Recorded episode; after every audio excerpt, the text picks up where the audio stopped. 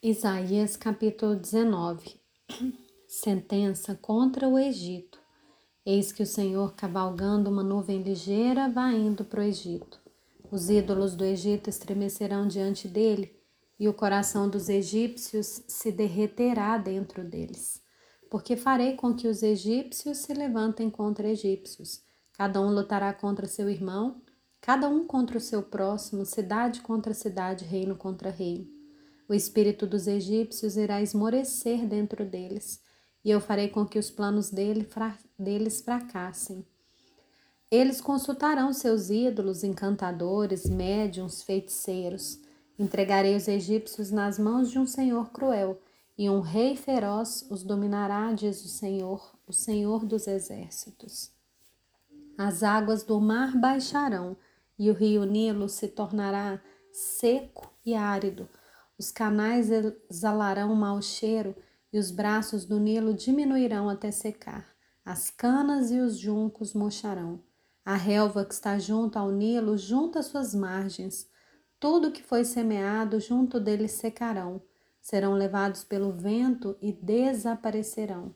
Os pescadores gemerão e lamentarão todos os que lançam anzóis no rio e os que estendem redes sobre as águas desfalecerão. Os que trabalham em linho fino e os que tecem pano de algodão ficarão decepcionados. Seus homens importantes serão esmagados e todos os que trabalham por salário andarão de alma entristecida.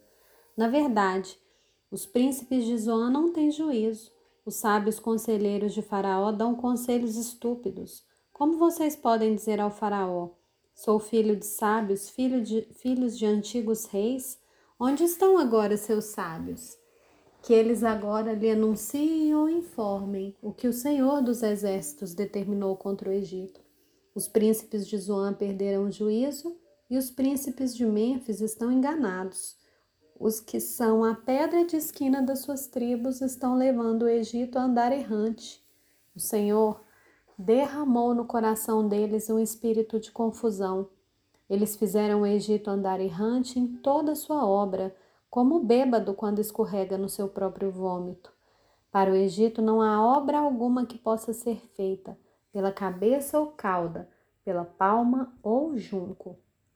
Naquele dia, os egípcios serão como mulheres, Ficarão tremendo de medo quando se levantar a mão do Senhor dos Exércitos, que ele agitará contra eles. A terra de Judá será um espanto para o Egito. Todo aquele que dela se lembrar ficará apavorado por causa da decisão que o Senhor dos Exércitos tomou contra eles. Naquele dia, haverá cinco cidades na terra do Egito que falarão a língua de Canaã e farão juramento ao Senhor dos Exércitos, e uma delas se chamará Cidade do Sol. Naquele dia, o Senhor terá um altar no meio da terra do Egito, e na fronteira do país será levantada uma coluna em honra ao Senhor. Servirá de sinal e de testemunha ao Senhor dos exércitos na terra do Egito.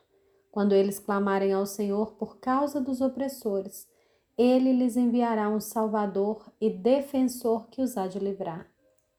O Senhor se dará a conhecer ao Egito e os egípcios conhecerão o Senhor naquele dia.